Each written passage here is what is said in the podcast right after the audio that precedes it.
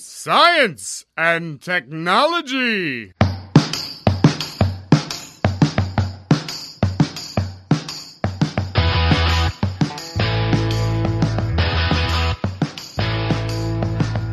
Estamos on com mais um Ciência On. Hoje continuamos com o professor Antônio Sérgio Quimus Braz, aqui da UFBC, para falar agora sobre evolução da vida. Eu sou Pedro Altreto, professor aqui da nossa querida UFBC, e cito talvez Darwin. O universo é um mutante de erros dos quais a vida apareceu. Eu sou a Beatriz, eu sou aluna de computação aqui da UFBC e para mim a natureza não é cruel, apenas implacavelmente indiferente. Uau. Eu sou o Arthur, agora aluno de mestrado aqui da UFBC e hoje eu vou de Aristóteles. Em todas as coisas da natureza existe algo de maravilhoso. Quero palmas para essa nova novo status no Facebook. Aí, já dá para atualizar o LinkedIn, hein? Verdade. Hoje recebemos pela segunda vez o professor Antônio Sérgio Quimos Braz. O Antônio possui graduação em agronomia pela Universidade Federal de Viçosa em 1995, mestrado em fitopatologia pela mesma universidade em 1998 e doutorado em ciências biológicas, especificamente genética, pela Universidade Federal do Rio de Janeiro em 2004. Ele foi bolsista de pós-doutorado no departamento de genética da Unesp de Botucatu entre 2005 e 2008 e atualmente é professor de genética molecular e genômica aqui na Universidade Federal do ABC. Hoje atua principalmente nos temas de evolução molecular, modelagem molecular e biologia molecular estrutural.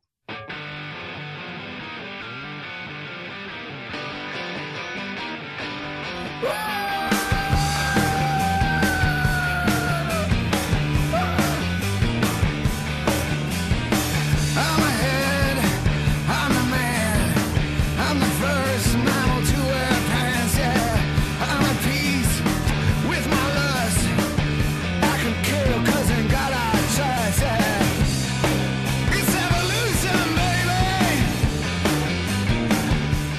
Antônio, a gente estava conversando no último episódio um pouco sobre a vida, sua definição e origem, e agora a gente quer entender um pouco mais a história e falar sobre a evolução da vida. Então vamos começar com uma pergunta. Uma vez que tudo indica que a vida na Terra tem uma única origem, como chegamos na diversidade e complexidade atuais? O que, é evolução e darwinismo? Vamos lá, isso é uma coisa um pouco é, complicada. Evolução não é tão complicado quanto parece, ele tem várias nuances e tal, mas talvez seja uma das teorias científicas, né? Porque às vezes o pessoal confunde o que é teoria, o que é lei, isso é uma coisa, uma discussão que pode ser feita depois, mas tudo em ciência é teoria. Mas é, é uma das teorias que as pessoas menos entendem. É, todo mundo acha que entende evolução, mas na verdade todo mundo pensa em lamarquismo. Isso é, é bem evidente que a gente escuta as pessoas falando, especialmente agora, o pessoal falando de evolução, de variante do vírus, etc. Isso é uma confusão é, gigante. Evolução, né, a evolução darwiniana e tudo mais, é que realmente é a força, né, por trás de toda essa diversidade. Tem uma frase que eu gosto muito do Teodósio Dobzhansky, eu não sei se pronuncia assim, é uma língua meio estranha, de, não sei se é polonês, alemão, acho que é russo, não lembro agora, acho que é russo, é russo. Ele tem uma frase que eu gosto muito, que talvez seja uma das frases mais legais, eu até botei citação na minha tese, é que nada em biologia faz sentido senão a luz da evolução. É uma das frases mais poderosas e tudo que a gente quer falar de alguma origem ou tentar achar algum sentido em biologia, você tem que passar, digamos assim, uma ideia é, evolutiva para tentar explicar aqui. Isso é extremamente poderoso, porque senão você começa a se enganar em várias coisas e tomar várias decisões erradas. É, eu depois vou botar uns exemplos práticos de como a visão evolutiva é importante até para saúde e segurança das pessoas, como foi importante combater o HIV, como pode ser importante para combater essa doença e tudo mais. Mas a ideia do Darwin é uma ideia é, não é tão complicada assim. O problema é às vezes de desconstruir as ideias pré-concebidas da gente. É, eu digo que não é uma ideia assim tão difícil porque o Darwin não teve essa ideia sozinho, né? Ele formulou essa teoria, ficou com medo de divulgar ela, ficou lá guardado, até que o Wallace, né, que foi um outro pesquisador, alguns anos depois, algumas décadas depois, teve a mesma ideia e foi tentar publicar, e aí fizeram um acordo e publicaram em conjunto. Então, mais de uma pessoa teve essa ideia. Inclusive, tem evidências de lá no, na Idade Média lá da, da Europa tinha gente com as ideias relativamente parecidas no Irã também. Então, não é uma ideia que nunca aconteceria, mas é uma ideia extremamente poderosa e ela que explica né, como a evolução acontece. Né? evolução né, é uma junção de coisas, não é só seleção natural. Né? Tem a mutação, que é uma coisa que às vezes as pessoas tendem a separar, tem a, a própria seleção natural do Darwin, tem deriva genética, talvez uma das coisas que as pessoas menos menos conhecem, né? e a, própria migração. E depois teve outras coisas que foram acrescentadas, que surgiu, por exemplo, no neodarwinismo, que as pessoas agregaram conhecimento, por exemplo, de genética do Mendel, que foi feito em paralelo, ninguém nunca ligou as pontas, isso só foi feito no início do século XX. E depois, as pessoas juntando isso com filogenia e tal, os dados moleculares, então é uma coisa que vem cada vez é, aumentando mais o conhecimento. E não tem nenhuma outra explicação, nenhuma outra teoria científica de fato que possa explicar isso ou que tenha é, suplantado a, a, do Darwin. Darwin, realmente,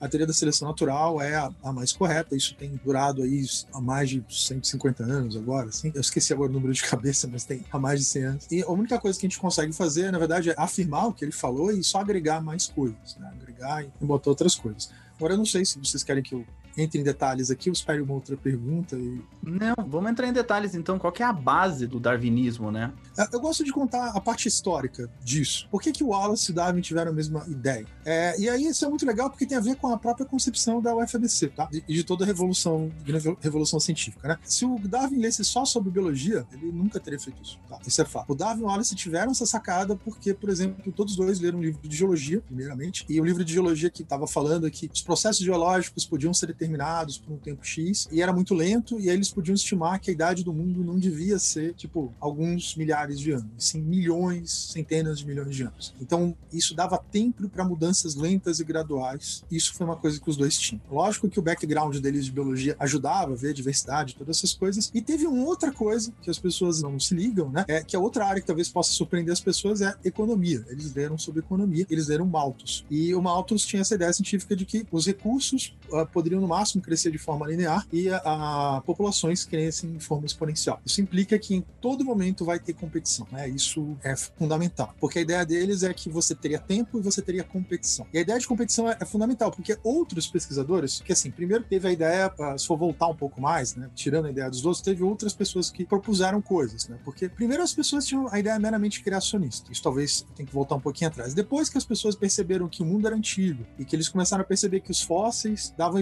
de que os seres já tinham desaparecido, que tinham órgãos vestigiais, etc e tal, as pessoas já pensaram assim, os seres vivos não eram exatamente igual. Entrou a ideia de transformismo. Aí vieram várias ideias para explicar. E aí a mais popular, que, a, que as pessoas ainda não, não, desgrudaram, é a do Lamarck. Né? E a ideia do Lamarck ela é bem simples. A ideia do Lamarck é a girafa for esticar o pescoço, ela vai, ao longo das gerações, vai ficando mais comprido e ela consegue, digamos assim, comer isso. Enquanto a ideia do Darwin é uma ideia mais do tipo, ah, se não tiver uma população prévia com o pescoço comprido, vai ser extinto. Mas a ideia do Lamarck é uma ideia, assim, é bem simples. Assim, é uma ideia que faz sentido do ponto de vista lógico, mas ela não é real. A ideia dele é que, olha só, se eu falar isso aqui agora, vocês vão perceber que a maioria das pessoas vai acreditar em Lamarckismo, porque a ideia do Lamarckismo é os seres sempre vão aumentar a complexidade. É uma coisa que eu até pergunto para os meus alunos e a maioria deles é, que durante a evolução todos os seres vivos vão ficando mais complexos. Todos eles acham isso. E a gente sabe que não é verdade, porque até hoje existe microorganismo. Como é que você vai explicar que tem bactéria agora? Isso também, por exemplo, é, foi uma coisa que o Lamarck, tudo bem, ele não conhecia bactéria, mas ele conhecia seres mais simples, né? Mas ele também pensou nisso, e a ideia do Lamarck para explicar isso é uma ideia com uma lógica muito boa. A lógica dele é o seguinte: se você tinha um ser simples, é porque ele acabou de surgir, e um ser mais complexo, porque ele é mais antigo. Então, durante o processo evolutivo, se você tinha uma ameba, é porque ela tinha acabado de surgir, entendeu? Ou se a gente pensar agora no lamarquismo, ah, a bactéria acabou de surgir, aí daqui uns milhões de anos ela vai virar uma ameba, depois ela vai virar, sei lá, uma água viva, depois vira um peixe, depois vira é, um lagarto, depois vai virar é, um mamífero, vira um macaco, vira uma pessoa. Porque as pessoas têm essa ideia de que a tendência da vida é criar seres inteligentes, mais evoluídos, entre aspas, e tudo mais. Então a ideia deles é que a evolução tem um sentido, né? O sentido é ficar mais complexo, mais perfeito, enfim, é esse tipo de coisa. E os seres simples são porque eles surgiram agora. Então a ideia do Lamarck é bem fundamentada na ideia de lógica, porque eles têm que ser simples é porque acabou de surgir, mas tem uma força que guia as coisas para serem mais complexas e e tudo mais. E as pessoas pensam isso. Fora a ideia do Lamarck de que você não tem extinção, que os seres sempre conseguem se adaptar. Então, se você tiver um, um animal que está querendo entrar toda hora na água, uma hora ele vai evoluir para água. Se o peixe quiser ficar saindo da água, uma hora ele vai sair. Se ele ficar pulando da árvore, ele sai voando. E você sempre pode escolher o melhor jeito, entendeu? Então você pode ter criar sua melhor asa, melhor não sei o quê. Isso vai lembrar vários jogos. Até eu faço uma comparação com um jogo Sport, que o pessoal gosta de jogar, que é um jogo popular. Ele é claramente lamarquista, né? A tendência é você ficar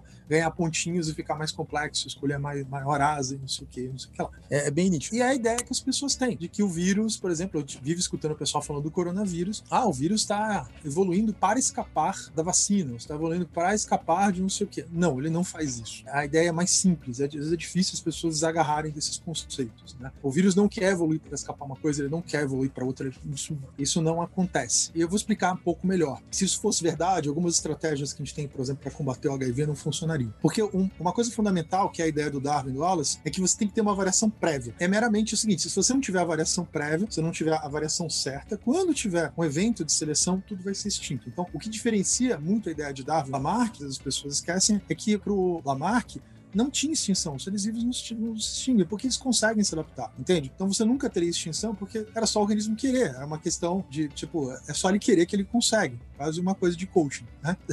se esforça aí que você consegue. Pro Darwin, não. Se você não tivesse a sua variabilidade certa, acabou, vai ser extinto. E a gente sabe que mais de 99,9% das espécies foi extinto. Eu vou mostrar uma prova para vocês mais ou menos de que isso é real, isso funciona. Por exemplo, o caso do HIV. O HIV, a forma de cuidar do HIV, felizmente foi feito por cientistas que entendem evolução né, e aplicaram evolução ali.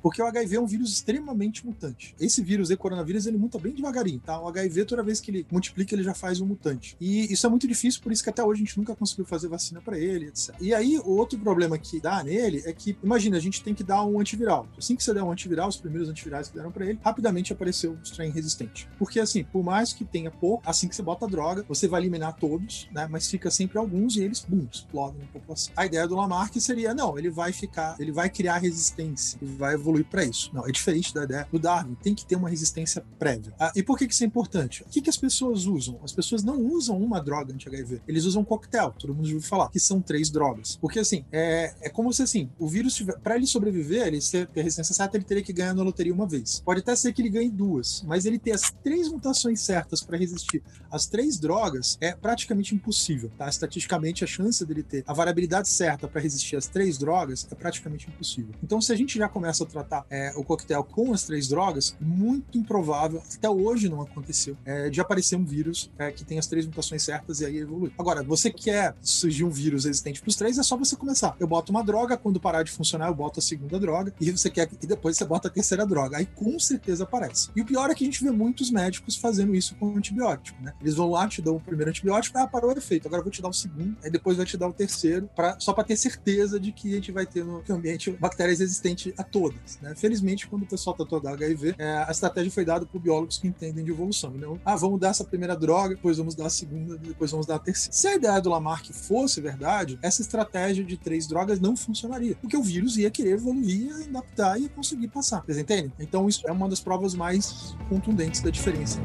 entre eles.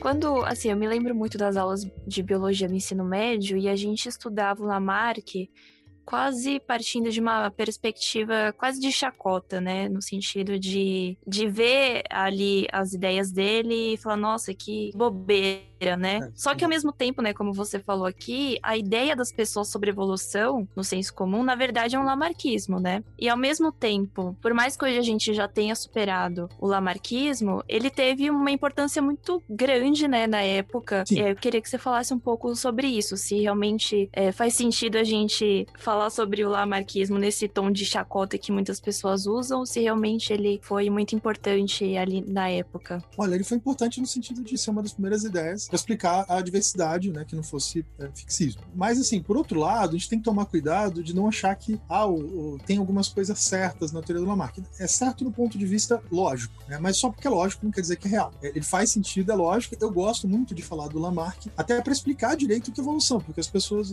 ficam fazendo chacota, mas estão fazendo chacota praticamente da ideia deles. É porque a ideia do Lamarck é mais fácil de entender do que a ideia do Darwin. Não que a ideia do Darwin seja difícil, ela não é, mas ela envolve tirar certos conceitos. Até porque a palavra evolução é muito errada como a gente usa. A gente pensa em evolução como uma coisa, digamos assim, ah, a coisa mais evoluída é uma coisa melhor, uma coisa mais não sei. Não, não é isso. Evolução é só mudança. Aí isso é outra coisa que eu vou falar. O que, que é evolução? Isso ainda preciso entrar aqui para vocês explicar uma visão do Darwin. Então, eu só fazendo uma visão histórica. E outro problema que eu queria, antes de falar do lamarquismo, que ainda rola, a biologia evolutiva tem o seu terraplanismo, né? que é uma galera aí que fala que o Lamarck não estava completamente errado, porque tem epigenética, e, e aí as coisas que epigenéticas podem ser por causa de uso e desuso, não, isso não é assim, porque você até pode ter uma herança com coisas epigenéticas, mas ela não dura muitas gerações, é só uma regulação genética. Mas isso é um assunto meio complicado para falar para eles, mas não existe esse negócio de que o Lamarck não estava errado e que tem algumas coisas nele. Não, isso é meio terraplanismo de, de algumas pessoas que entendem muito o conceito. Não tem nada do Lamarck que funciona. Tem coisas estranhas, tipo transferência genética horizontal e outras coisas mais complicadas, mas isso não tem nada a ver com Lamarck. tá? Tem algumas confusões. Mas a ideia do Lamarck é interessante a gente estudar ela historicamente para ver o valor, entender essa questão da lógica, né? E para mostrar que é diferente. Não, não é só evolução, que é uma palavra que ah, as pessoas confundem o português do que quer dizer evolução, né? Como, exatamente como você falou, que tudo que evolui melhora, nem tudo que evolui melhora, né? O Brasil é uma prova viva disso, mas. mas Evolução é, É, mudança. as mudanças é melhor. Mas tem uma outra palavra que o pessoal usa, e alguns propositadamente, que é a palavra teoria. Ah, ah, Você fala assim, a teoria da evolução. Daí a pessoa fala, não, é uma teoria. O que, que tem de teoria na evolução da teoria? Não. Assim, é primeiro é, é, é questão de, de uso da palavra, né? Tudo em ciência é teoria. Pronto. A Exato. teoria tem que ter prova, senão é hipótese. Então as pessoas tratam é, é, a coisa quer falar mal como se a evolução fosse uma hipótese. Hipótese que cada um pode ter a sua. Não existe nada em ciência que seja a mais do que teoria. Então tudo é teoria em ciência, tudo, tudo é teoria. Mas para ser uma teoria não é fácil. Para ser uma teoria tem que ter provas. Mas pela ciência já é mais que comprovado que, apesar de ser uma teoria, a gente tem muitas evidências que isso é fato. É basicamente evolução é um fato consumado. A gente tem várias provas disso, a gente lida com isso, a gente trabalha com isso de várias formas. Né? Inclusive, né, só, só para fazer um adianto aqui né, nas coisas, a gente consegue aplicar né, os conceitos de Darwin, né, principalmente a questão da teoria da evolução, né, com, junto com a parte de genética, a gente faz o que a gente chama de algoritmo genético, e isso mostra que a ideia de evolução é universal, é uma, digamos assim, uma coisa matemática e funciona para qualquer sistema. Se você botar um problema de computador, um problema né, do tipo NP, que é um problema complexo de ser resolvido, problemas que não tem uma resposta única, e você aplicar basicamente evolução, que depois eu vou explicar aqui, um algoritmo genético, você consegue resolver, achar respostas muito boas, é, simplesmente usando algoritmo genético, né, que imita as ideias de Darwin. Basicamente isso resolve qualquer problema. Se alguém duvida, é só o algoritmo genético, é, é fato. Né? é uma coisa assim, é matemático, assim, não, não tem como negar isso. É, é, ridículo, é como chamar um mais um é igual a dois, né? Não é só teoria, é um fato, tá lá. Aqui em ciência a gente fala é teoria, mas, mas é isso, funciona. Tem algumas pessoas que usam um certo argumento é, de que a teoria da evolução é, sempre tem uma resposta pronta para tudo. Então, por exemplo, por que, que o ser humano tem dois olhos e não três? E aí essas pessoas dizem que a evolução vai simplesmente falar assim: ah, porque ele evoluiu dessa forma, porque foi é, a forma como respondeu o ambiente, e, e é isso. E como se fosse uma resposta padrão para qualquer questionamento desse tipo. Por que, que a estrela do mar tem cinco pernas? Ou qualquer coisa. E aí, se ela tivesse seis pernas, pernas ou sete pernas seria o mesmo tipo de resposta. E eu queria saber como que você responderia esse tipo de argumento.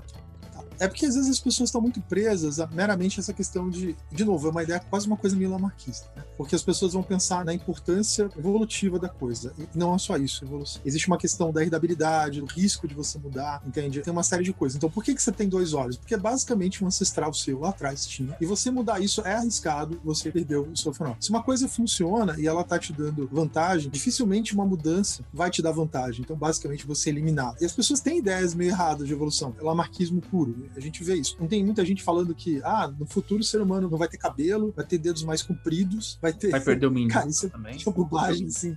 Eu faço essa pergunta pros alunos e eu falo, falo, falo, aí no final tem gente ainda que fala, não, o ser humano vai ficar com uma postura assim, vai ficar assim. Isso, é um marquismo puro. Não tem absolutamente nada a ver. Mas uma coisa que às vezes as pessoas esquecem é que a evolução, ela trabalha, você pega a lógica da evolução, ela não inventa, ela, ela trabalha dentro de um conjunto estrito de coisas. Você tem muita competição, então é muito difícil mudar, isso é uma coisa que depois eu vou falar. A gente acha que a seleção natural gosta de criar é, variações, mas não. A seleção natural é uma coisa muito destrutiva, na verdade ela não gosta, que tem competição, a tendência das coisas é ficar como elas estão. Uh, na verdade, é mais um problema de entender esse mecanismo de habilidade, de estabilidade das coisas. Quando uma coisa surge e funciona, as coisas tendem a ficar desse jeito. Vou dar um exemplo para você. Você já viu a libélula? A libélula, se você olhar ela desde o período carbonífero, é a mesma coisa. Ela só era maior, sobraram as pequenas. Mas é o mesmo design. Lógico que a evolução não parou, mudou um monte de coisa molecular, mas a parte estrutural ficou a mesma. Funciona. Para que, que você vai mudar? Você entende? Porque você tem uma competição muito grande. Então, várias coisas seguem e mantêm a linha. Né? Os dois olhos é a mesma coisa. Mas isso aí é uma coisa que as pessoas precisam entender,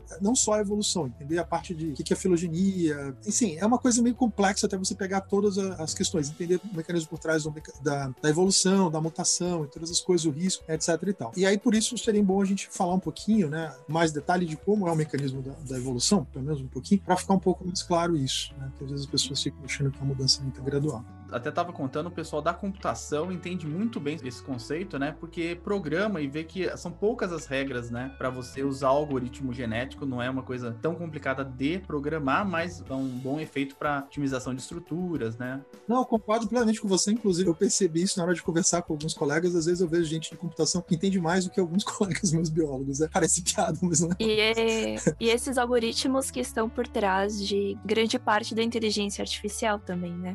É, também as pessoas podem juntar com a inteligência artificial para algumas coisas. Isso, isso, também funciona. A gente resolve muito. Eu uso para várias coisas de modelagem, de, por a gente usa algoritmo genético, funciona que é, uma, que é uma beleza. Tem gente que ainda integra isso com outras coisas. É uma coisa que funciona. A natureza usa isso aí há muito tempo e ainda tem gente que fica se questionando se no universo vai ter também evolução darwiniana. É, é meio óbvio que vai ter. No nosso universo provavelmente vai ter evolução da vida em qualquer lugar que tiver vida, assim, é meio não, não, não, não tem como fugir, é, é uma lei, entendeu? É uma, aquelas leis que vai, vai ser aplicada, não, não tem jeito.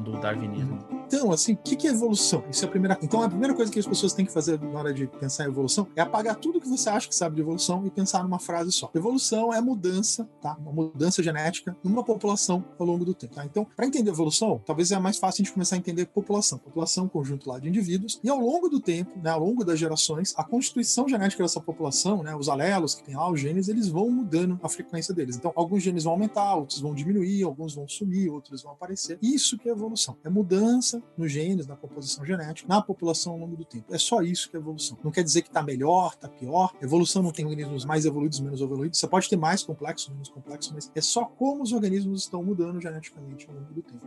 Acabou, é só isso, mais nada. Agora, quais são os mecanismos de evolução? Ah, não, talvez antes do mecanismo é quais são as consequências, né? Então, durante a evolução, o que, que pode acontecer? O mais comum é dar ruim e ser extinto. Esse é o mais comum. 99% das espécies é extinto. Outra coisa que pode acontecer durante a evolução, dar certo, né? E é, se adaptar né? Aquilo lá tá certo e se adaptar, beleza, seguir adiante. E outra coisa é que se der certo, se adaptar e tiver separação das populações, você pode gerar novas espécies, que é o processo de especiação que a gente está vendo de máquina. É, essas são as consequências durante o processo evolutivo. Ou dá errado, some, ou dá certo, ou esse dá certo ainda pode se separar e gerar coisas novas. É basicamente isso. E como isso acontece? São quatro coisas básicas. Eu vou falar principalmente de duas, outras duas eu vou falar por alto que é mais difícil de explicar. Mas as duas mais básicas, que é o que o Darwin sabia, o que ele propôs né, na época, foi assim: Primeiro, ele não chamou com esse nome, mas ele falava que tinha que ter variabilidade, mas ele não sabia do gene. Depois que a gente descobriu o gene, criamos o neodarwinismo, a gente sabe que é. Você tem que ter mutação. Então a mutação implica que você está gerando variabilidade de gene, está gerando novos alelos, tá? Igual o coronavírus aí que está gerando mutações. Mutações acontecem. Isso não tem nada a ver com seleção natural. Isso é até uma coisa que é normal, digamos assim, no universo. Tem a ver com a lei da entropia. A tendência das mutações é, aumentar. Está sempre tendo mutações novas e os organismos têm mecanismos para evitar isso, porque isso geralmente pode ser deletério mas a mutação é só isso. Você faz variabilidade genética. E aí depois a gente tem a outra força, que é a força que o Darwin explicou, que é a seleção natural, que é extremamente poderosa. E a seleção natural trata de escolher, dentro daquela variação que as mutações geraram, quem dá certo ou quem não dá. Isso depende essencialmente do ambiente. Esse negócio de dizer gene ruim é um negócio complicado. Eu já boto um exemplo aqui para vocês. É difícil dizer que é um gene ruim. Depende essencialmente do ambiente. E assim, o que, que vai acontecer? Os genes, para aquele ambiente que sejam bons, eles vão conseguir reproduzir. O importante para a evolução é reproduzir. É, não é ficar mais forte, ficar mais bonito, ficar mais inteligente, isso não importa. É você conseguir os recursos necessários para você ter filhos e reproduzir com a sua vida adiante. É, é isso que consiste. Você multiplicar e seguir a geração. Como você faz aí? Você tem que ocupar um nicho, né? E explorar um nicho e conseguir fazer isso. É basicamente isso que você precisa. Você precisa achar um ambiente e conseguir dar um jeito de produzir da melhor forma possível naquele ambiente. Por isso que ele falou, o alelo valia muito de acordo com o ambiente. Essa talvez seja as duas coisas mais importantes: você ter a mutação para gerar variabilidade e a seleção natural para podar e eliminar quem não é adequado ao ambiente.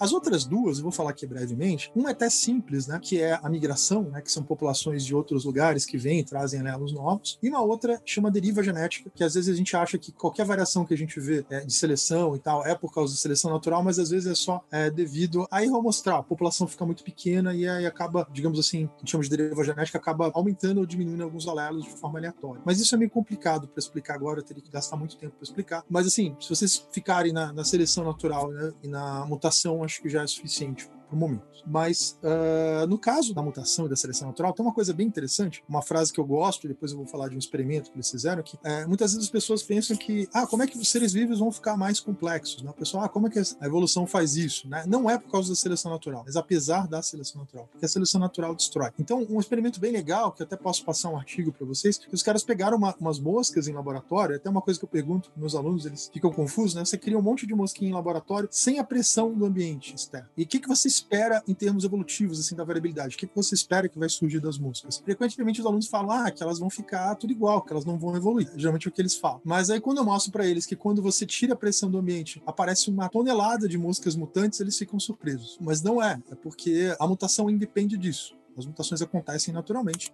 e a seleção natural que elimina. Então, o artigo que as pessoas mostram isso aí. Então, a seleção natural é o que vai, digamos assim, podar. As coisas são complexas meramente porque a tendência das coisas é ficarem mais complexas. As pessoas ficam muita dúvida, ah, como é que surgiu essa complexidade? Não, isso é absolutamente natural, é erro. A mutação é produto de erro, de paramento errado, de radiação. É basicamente entropia que está fazendo bagunça. A seleção natural vai só eliminar aquilo que não é bom em um determinado ambiente. Isso é meio difícil da gente saber às vezes. Todo mundo já ouviu falar da anemia falciforme, que é uma doença deletéria, mas se você está na África, na Índia, que tem uh, malária, é benéfico.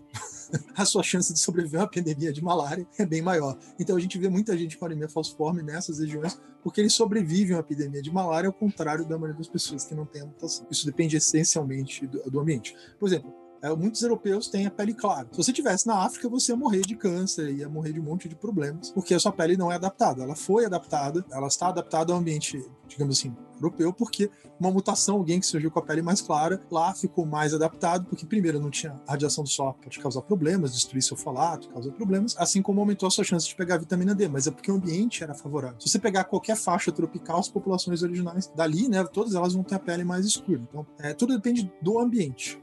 Então, pelo que eu entendi, a diversidade ela pode salvar uma espécie. O ser humano ter tanta diversidade genética, se der uma doença, não vai matar todo mundo da Terra, né? Por isso que essa ideia de selecionar genes bons ou, se, ou acabar com doenças que as pessoas acham que seja tão ou genes que levem a doenças, é, pode ser uma ideia que ameaça a nossa espécie. Não só a nossa espécie, como a agricultura. Por exemplo, tem dois casos de agricultura que são bem legais. Não sei se vocês já ouviram falar da requeima da batata. Você sabe falar que a Irlanda, né, chegou a perder dois terços da população dela no início da Revolução Industrial, porque os ingleses botaram os irlandeses para ficar plantando batata, e batata é só reprodução vegetativa, então é tudo clone. Aí apareceu um patógeno lá, um MC, que comia, digamos assim, destruía a plantação de batata e, tipo, como era tudo homogêneo, acabou. E as pessoas ficaram sem comida. Aí um terço da população da Irlanda migrou para os Estados Unidos, um terço morreu de fome, e parece que só agora é que a população da Irlanda chegou ao mesmo nível populacional que era naquela época. Mas várias regiões até hoje estão desabitadas assim, por conta disso. E a gente quase cometeu esse erro na década de 70 com milho híbrido, porque os americanos insistiram em fazer uma, tudo baseado numa variedade que eles tinham lá, era macho estéreo, e tinha, um gene, tinha uma deleçãozinha de um gene lá da mitocôndria que ninguém dava bola, mas deixava o milho extremamente suscetível a um fungo. E de repente eles perderam mais de 80% da produção deles. Ainda bem que tinha uma variedade ainda no México, eles conseguiram recuperar isso. Mas depois disso, todo mundo tomou consciência e agora eles têm banco de germoplasma, é, todo mundo valoriza qualquer milhozinho, qualquer plantinha vagabunda de qualquer canto, todo mundo tem banco, entendeu? Tem até lugares aí que o pessoal congela e tal. Então, o pessoal da agricultura já, digamos assim, aprendeu esse conceito, né, de que você não pode ter perda. Inclusive, eles têm até o termo que é erosão, erosão genética. Então, o pessoal, quando faz melhoramento, eles fazem questão de ter, digamos assim, uh, esse banco de variedades, né, porque você nunca sabe quando o gene pode ser bom. Eu acho que até por isso que agora as pessoas também estão interessadas em é, olhar o genoma da África, porque as pessoas, a gente sempre falou que na África tem a maior variabilidade genética. E tudo que a gente conhece de genética humana ainda está focado fora, principalmente na Europa. E agora sai um plano para eles sequenciarem 3,5 milhões de pessoas na África. É fundamental para a gente entender genética humana, né? Acontecendo agora.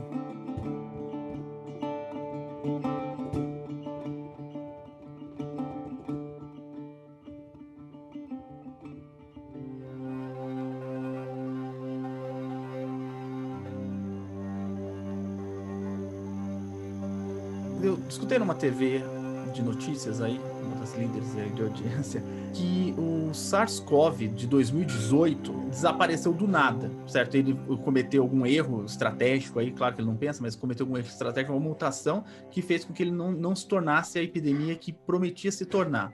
Eu queria saber se isso é verdade e se isso pode acontecer com o Covid. A gente pode demorar tanto tempo para cuidar dessa história do Covid que o vírus ocorra uma mutação que torne ele menos letal assim para a população. Se isso pode acontecer. Isso é um outro mecanismo genético, um pouquinho às vezes, não sei se vai ser bom para explicar porque geralmente eu gasto um pouquinho mais de tempo. É um efeito que a gente chama de catraca de Miller. Isso acontece com qualquer ser que não tenha um par de cromossomos e não tenha reprodução sexual, porque tenta pensar nisso como um problema genético, né? Quando você casa parentes e você tem dois alelos ruins, né? É, isso costuma dar ruim. A gente geralmente tem uma boa variabilidade genética, porque você tem um alelo ruim, todo mundo tem um alelo ruim. Você tem um bom que vem, por exemplo, do, do outro parceiro. Se você tiver filhos com parentes próximos, a chance de ter os alelos ruins aparecerem é bem grande. Agora, você imagina que você não é um ser com dois pares de cromossomo, é só um. Então, qualquer alelo ruim é um alelo ruim mesmo, entendeu? Você não tem como recuperar isso. Então, vírus, principalmente vírus de RNA, costumam ter taxas de mutações bem grandes. E qualquer erro, qualquer mutação é uma coisa sem volta. Por isso que o efeito que o pessoal chama de catraca de. Que é uma catraca você empurra numa direção, você não consegue voltar. É sempre na direção. Então você acumula uma mutação ruim. Aí você acumula outra mutação ruim. Outra ruim, tipo,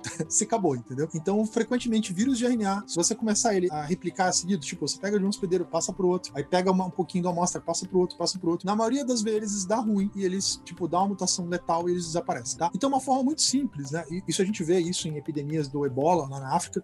É um vírus muito mortal. É até por isso que vírus mortais não vão muito para frente, porque eles acabam matando o hospedeiro, tem isolamento e tal. Aí, se você diminuir um pouquinho o quanto ele transmite, uma hora a catraca de Miller ganha, porque é mais comum o vírus dar errado do que dar certo, entende? E aí a, a epidemia desaparece do nada. Isso acontece porque você tem que restringir, causar é, o que a gente chama de bottleneck, né? Você tem que fazer gargalos, né? Para só os, os ruins irem para frente, porque você tem que ter esse erro e outra coisa é que o vírus, por mais que tenha bilhões dentro do seu corpo, quando passa de uma pessoa para outra, passa, sei lá, dois, três. Então, e pode ser os dois, três ruins. E se eles estão ruins, tudo que vier deles vai estar ruim. Então, isso de fato acontece. Então, a gente vê várias pandemias que, que morrem simplesmente porque restringe um pouquinho a transmissão. E aí, a chance de dar errado é muito maior do que dar certo. Acabou. Mas, o coronavírus tem dois problemas. Primeiro, é que ele não é um vírus de RNA tipo. Ele tem capacidade de corrigir os erros. A taxa de mutação do coronavírus, na verdade, é bem baixa. Apesar dele não fazer umas recombinações, igual o da gripe faz, para toda hora sair um ano, ele tem essa taxa de mutação baixa, né? Apesar de ter mutações, é bem baixa. Mas ele ainda tem outro problema, né? Ele transmite muito bem, né? E tem vírus demais para a gente conseguir restringir isso. Isso aconteceria, a gente conseguiria isso se todo mundo fizesse lockdown direito. Todo mundo falasse assim, ó, vamos ficar três semanas em casa, bum, cai a transmissão.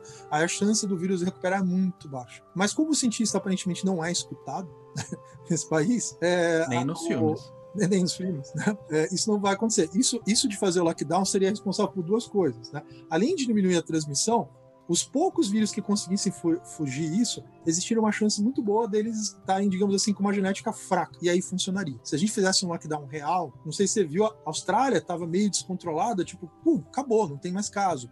A Nova Zelândia, acabou. É, Portugal, que tinha feito uma merda lá no final, assim, melhorou. Então o lockdown é muito mais do que isso. Mas aqui no Brasil a gente não aprende. Os virologistas estavam falando, né? Assim que os, uh, japoneses falaram do, do, isolado lá de Manaus, né? A variedade P1, e a gente confirmou aqui logo no dia seguinte, os cientistas da, da minha área, virologia, falaram: gente, isso é muito sério. A gente tem que isolar Manaus e vacinar todo mundo lá. Não é ficar pingando a vacina aqui e aquela, não. Temos que conter aquele isolado, porque aquilo pode ser um vírus novo, completamente diferente, e causar problema. A gente foi escutado? Não. E aí o que, que acontece? Mais de 90% dos casos atuais em qualquer estado que você vai ver aí é esse vírus. Se a gente tivesse feito isso, a gente não teria nada desse problema, porque o vírus do ano passado sumiu, ele acabou, entende? Aquele coronavírus do ano passado, ele sumiu. O problema foi, a gente está morrendo agora e sofrendo isso aí por causa do coronavírus da, de Manaus. O novo, novo O coronavírus. novo, né? E eu vou te falar outra coisa. Tem um novo em Belo Horizonte. As pessoas aprenderam com o erro? Não. Isso porque ninguém escuta o pessoal da área de evolução. Tipo, o que, que deveria estar fazendo? Isola Belo Horizonte, vacina todo mundo lá. Essa estratégia de ficar pingando vacina num grupinho, no outro, isso é coisa mais é anti. sabe, anti-inteligência, anti-questão de evolução, né? É outro vírus, ele é mais mortal, ele transmite mais. Cara, tá tudo errado. Ninguém tá escutando quem entende do assunto. Eles estão é, pensando em política, pensando nisso, pensando naquilo, entendeu? É uma coisa meio. Se a gente tivesse feito isso em Manaus, a gente estaria com números tipo ridiculamente baixos. A epidemia tinha acabado. Aquela curva, né? Ela caiu, aquilo foi a extinção da, daquele isolado, né? O que a gente está vivendo outra é o outro agora. E, se não fizer nada, a gente vai ter outra curva, depois outra curva, outra curva. A gente vai virar celeiro de coisa. Isso porque ninguém entende evolução e não tá ligando para isso, né? A gente que entende fica estressado com essas coisas. Eu queria saber qual que é a chance de novas variantes não responderem às vacinas que a gente tem hoje. Bem, é sempre baixo, né? Mas como a gente está com uma quantidade absurda de vírus, né? A chance. Assim, é difícil alguém ganhar na loteria, mas quanto mais gente joga, né? Tanto é que você vê, na loteria as pessoas, frequentemente, apesar de um monte de gente jogar, ninguém ganha. Mas, assim, uma hora, tanta gente jogando, alguém acaba ganhando. Então a mesma coisa para o vírus, né? A chance é muito baixa. Mas aí você vai acumulando mutações. Tipo, essas, essas variantes novas, elas têm uma chance maior, mas elas ainda não ganham da vacina. Mas se deixar esse oba-oba, tipo, ah, não vamos, vamos, vamos liberar tudo, vamos deixar a coisa seguir, cada um pega. Tipo, isso aí é tudo que o vírus quer, né? Digamos assim, entre aspas, né? Tudo que o vírus precisa para, aos poucos, né, adquirir tudo que é necessário para arrebentar, a, digamos assim, a vacina. A gente está fazendo tudo pró-vírus. Se você quisesse pensar assim, olha, pensa num governo que está assim, pensando a favor do vírus. Vamos fazer tudo a favor para criar vírus mais punk, assim, o vírus consegue fazer tudo. É exatamente o que o nosso governo está fazendo. Ele tá, se ele não estivesse fazendo nada, estaria melhor, mas ele está fazendo coisas pró-vírus, assim, uma coisa impressionante. Acho que até quando o Atila fez a previsão dele, né, ele esqueceu de botar nos cálculos um governo ajudando o vírus, que é uma coisa que a gente não imagina. Se tivesse, talvez os números fossem piores. Eu acho que o Atila foi até otimista nos números dele. Eu também fui porque eu não imaginava que, que ia ser tanta burrice, mas aparentemente está sendo. Com a questão da vacinação, que a gente tem a primeira dose e segunda dose, aqui no Brasil a gente está tendo um grande abandono, no sentido de várias pessoas irem tomar a primeira dose e não voltar depois. Isso pode contribuir ao surgimento de novas variantes resistentes à vacina ou não? Olha, pode, porque se dá doses baixas, tem pouca imunidade, a chance de ter mais vírus adaptado pode. Mas assim, às vezes esse problema da imunização não é só porque tem baixa adesão, não. Às vezes falta vacina, tá? Isso aconteceu, por exemplo, com parentes meus que foram tomar a segunda dose e tipo, ah, não tem, acabou. É, isso, isso aconteceu por um mau planejamento. Isso foi um problema. Uhum. O, o que deveriam ter feito realmente era ter vacinado em massa o mais rápido possível a população. E eu acho também que deviam ter feito mais localizado. Eu acho que o que seria melhor e mais indicado era ter feito bolsões. É que a gente está com um apagão, né? A gente não sabe o que está fazendo. A gente não está sequenciando, não sabe onde estão os isolados. Empresas, por exemplo, que vendem aparelhos de sequenciamento super rápido, portátil, têm ganhado um valor enorme lá fora porque todos os países europeus estão comprando. A gente não sabe, a gente está usando coisas de tecnologia antiga e nem todos os lugares têm acesso. A gente está vendo como o vírus está indo meio às cegas. Até o teste básico está estragando, né? não é o número suficiente, ainda está estragando porque não tem. Né? A gente está naquela ideia de não vamos olhar, né? porque se a gente não olhar, melhora. Tá? Meio negacionista, até no ponto de não, não vou analisar para não piorar. Né? Aquela ideia lá do Trump. Então, com isso, a gente fica às cegas. Eu, eu não consigo dizer quantos números de pessoas infectadas, com certeza é muito mais do que do que está dizendo. E eu não sei quantos isolados tem de fato no Brasil, a gente não sabe. É, o pessoal está esperando espalhar, vai começar a matar um monte de gente para confirmar. Ou alguém lá de fora dizer, ó, tem isso aí. É complicado, assim. Mas do jeito que está indo, é uma questão de tempo até ter uma variedade que quebre vacinas, continuar desse jeito. Felizmente, a gente tem tecnologias novas, a vacina de RNA pode fazer com que você consiga essa vacina em questão de poucos meses. É, mas isso a gente teria que ter uma adequação desses órgãos de regulamentação, tipo Anvisa, que ainda acham que tem que ser muito lento, gradual, que tem que tomar muito cuidado, mas as pessoas esquecem que o cuidado deles pode salvar algumas vidas, mas tá matando muito mais, entendeu? É uma questão de as pessoas precisam adequar, tipo, a realidade de hoje não é a realidade de uns anos atrás. As pessoas precisam ser mais rápidas na hora de decidir sobre as vacinas. Né? Acho que está tendo excesso de zelo né, para salvar, de repente, ah, uma, duas, três pessoas, enquanto está morrendo duas mil, três mil por dia. É meio ilógico. Então,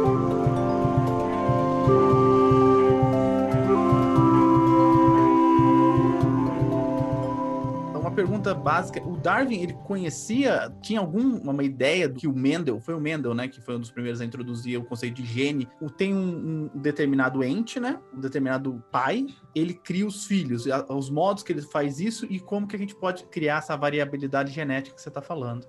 Então, o Mendel foi uma coisa curiosa, porque o Mendel trabalhou de forma independente, ele não sabia do Darwin, o Darwin não sabia do Mendel, apesar de, de ele já estar desenvolvido a teoria e tal. E publicado, eles não, não se conversavam. E o Mendel foi até deixado meio em segundo plano, né? Porque parecia só uma curiosidade, um monge, qualquer canto lá, ninguém deu muita bola. Isso só foi é, retomado, né, já no início do século XX, com o pessoal que trabalhou com o neodarwinismo. Né? Não sou muito bom em lembrar os nomes, né? mas tem uns três caras aí que são muito bons, que eles começaram a trabalhar juntando as ideias de genética, fizeram genética de população, trabalharam com drosófila e outras coisas, e juntando as ideias do Darwin. E aí as pessoas realmente começaram a entender que aquela variabilidade e tudo mais vinha disso aí. Mas foi o Mendel que teve essa grande sacada. Né? Essa realmente ninguém mais teve, a não ser o Mendel, e aí o Mendel foi aí, né, em cima disso. E também não foi uma coisa muito aceita, não, porque foi meio contestada bastante, principalmente questões ideológicas. Né? Na União Soviética eles tiveram um problema muito sério de negar isso, causou vários problemas porque eles acharam que era só uma questão de adaptação do ambiente, que não tinha genética por trás. Então isso virou até uma coisa meio política, aceitar darwinismo como se fosse uma coisa meio eugênica e tal, mas darwinismo e, e genética, né? principalmente a parte de genética. Mas enfim, é fato, não tem que discutir a genética, é a genética. E aí quando eles juntaram isso, realmente foi possível entender que existia o gene, que você tinha a variabilidade, depois a gente entendeu que era mutação e tudo mais, e assim deu forma ao que que era. Então, quando é o darwinismo começou na década de 20 e tal, foi fundamental para a gente realmente entender. Então foi quando a genética, a evolução realmente começou a ficar uma coisa mais quantizável, as pessoas realmente conseguiam fazer seleção, ver como a população respondia e tal. E foi quando as coisas realmente ficaram, digamos assim, mais fundamentadas, com uma raiz mais forte, quando ficou tudo em definitivo, virou, digamos assim, um consenso científico é, de fato. É, e depois só foi agregando novas coisas, né? Então, hoje em dia a gente sabe de mais coisas, de outros tipos de mecanismo, etc., que não sei se convém falar aqui, mas que trabalham em cima disso. Hoje em dia a gente já sabe onde que está o gene, o que, que é o gene, o que, que é a base, o que, que é a variação. É, e se você estudar, tipo, igual na minha área de evolução molecular, você vê provas o tempo inteiro. Você compara genes, você consegue de fato. Tudo que o pessoal fala olhando os ossinhos dos bichos, a gente consegue ver a mesma coisa olhando o DNA, com muito mais suporte estatístico, né? Eu já até comentei no outro negócio que o número são números astronômicos, não tem outra explicação. É tudo bem documentado. Então a gente consegue provar isso mais do que. O número de provas para seleção natural, evolução é absolutamente gigantesco. Virando um pouquinho a chave, né? Abandonando um pouquinho os vírus e falando um pouco mais dos humanos. Quando a gente fala de evolução, é muito comum vir à nossa cabeça aquela clássica imagem de um macaco, um primata evoluindo até virar um ser humano, né? Normalmente quando o pessoal pensa em evolução, pensa nisso. Por que que essa imagem ela é errada? Eu até esqueci de comentar isso quando estava falando do Lamarck, que é muita coisa, mas isso é uma ideia essencialmente lamarquista. Né?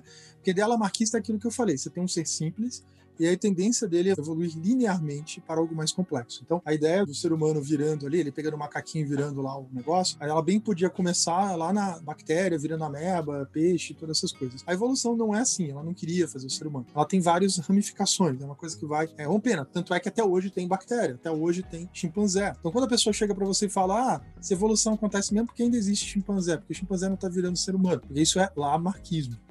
Você não entendeu a evolução Tá, ainda.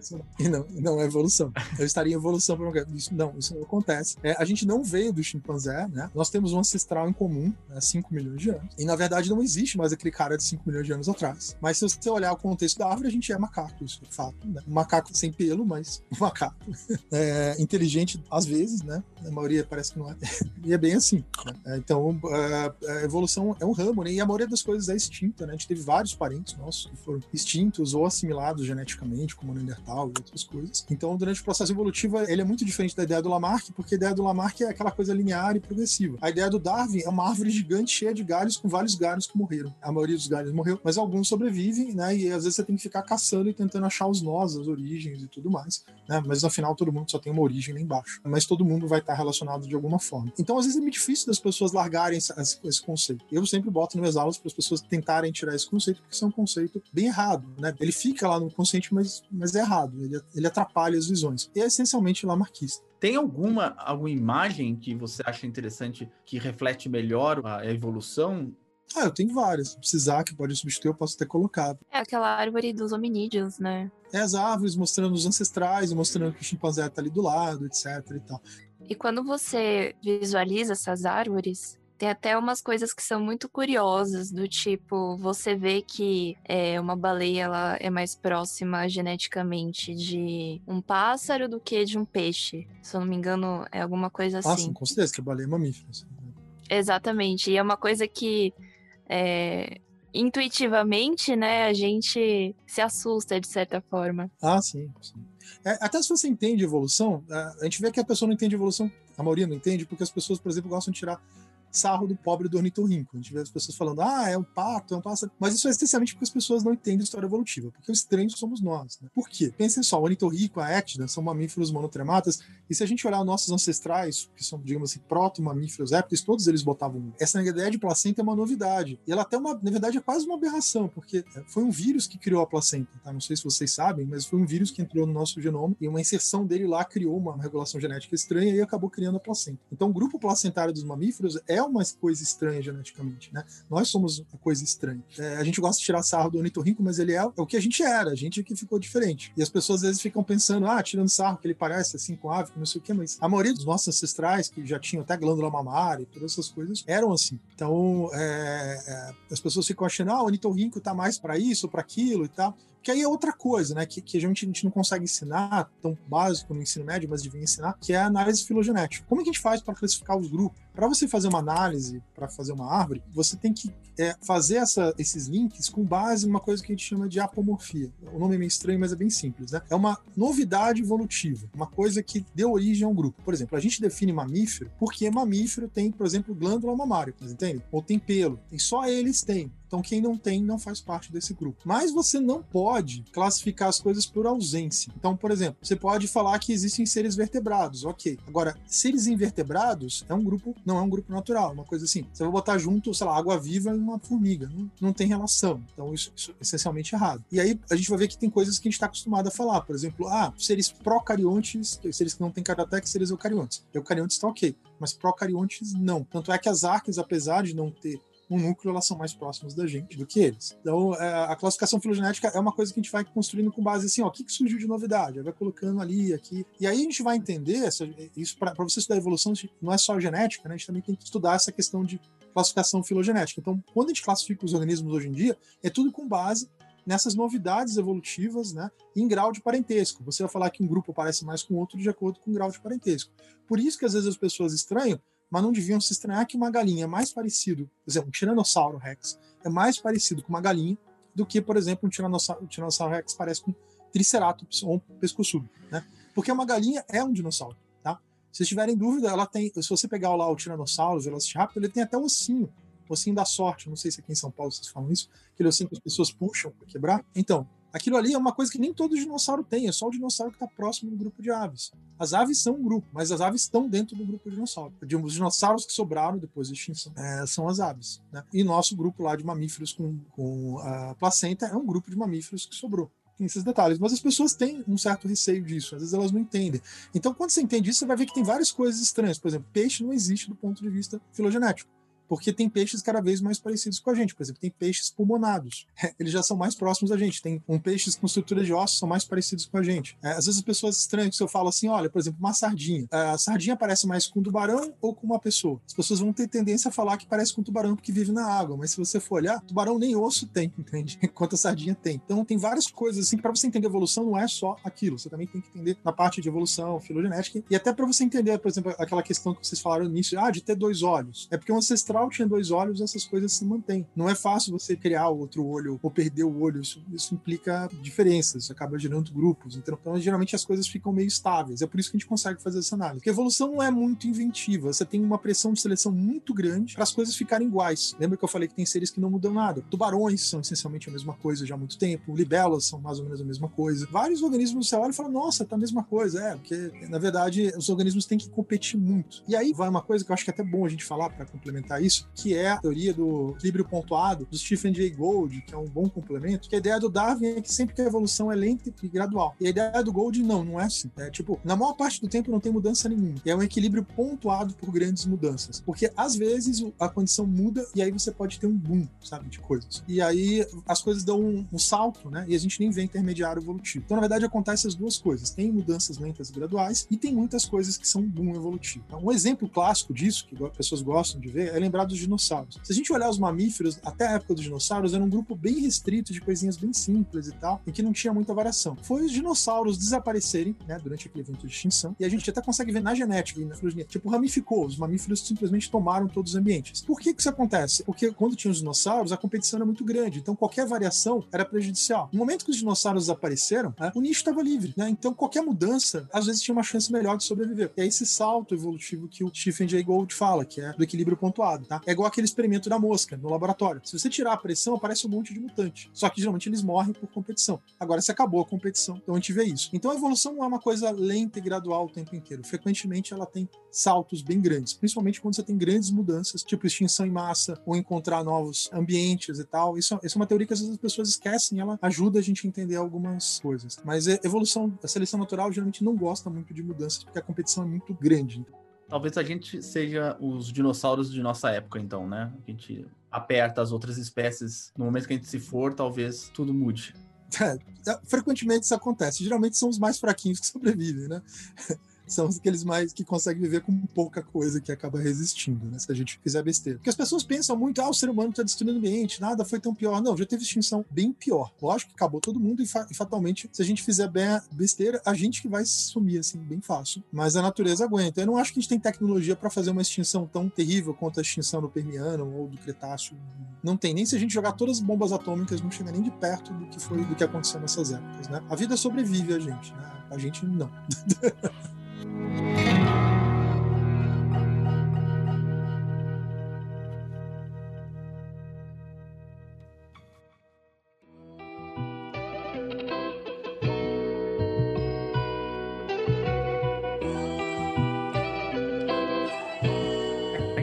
pouquinho agora dos seres humanos. Quando você fala de evolução, né, a gente pensa em milhares, milhões de anos, né? Porque eu vou te fazer uma pergunta que eu sei a resposta, aliás, algumas perguntas eu sempre faço que eu sei a resposta, mas é que a gente escuta muito dizendo assim: ah, mas a gente não vê o, o ser humano evoluir. O ser humano não está evoluindo. Tipo, há 300 anos eram assim, há 500 anos todo mundo tá do mesmo jeito. No... O ser humano parou de evoluir mesmo? É isso que aconteceu?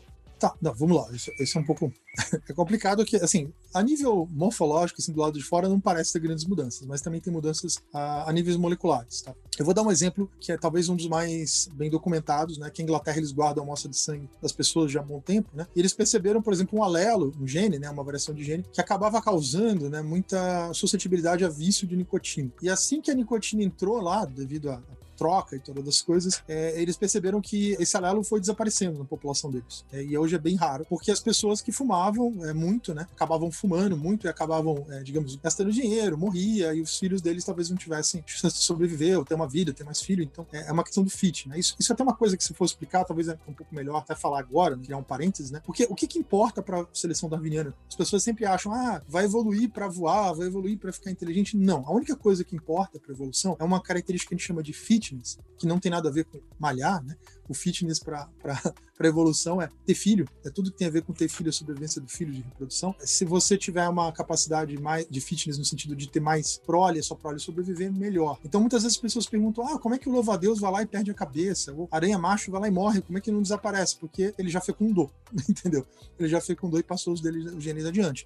Tem as efeméridas, que elas crescem, produzem e morrem logo depois que reproduzem, porque é importante reproduzir. Se não reproduzir, não adianta nada do ponto de vista evolutivo. Se as pessoas pensam qual o sentido da evolução é reproduzir. É basicamente isso. Tá? É reproduzir coisas parecidas. É, então a gente tem que ter isso em mente em termos evolutivos. Então, nesse gene que eu estou falando para vocês, que dá suscetibilidade a vício, é, no caso de cigarro, as pessoas que tinham esse gene, elas acabavam morrendo muito cedo e prejudicava, logicamente, cuidar, os, cuidar dos filhos e tudo mais. E isso acabava sumindo e esse alelo despencou, digamos, em termos de variabilidade na população. Esse é um exemplo mais clássico. Outro bem interessante, que as pessoas não conhecem, é uma variação de genes que é muito comum no norte da Europa, que eu tinha até vontade de saber se tinha ou não tinha, que eu tenho chance de ter por causa da, da, da, população que tem, que é um gene que dá resistência ao HIV. Você vai falar, nossa, mas o que, que tem a ver evolução?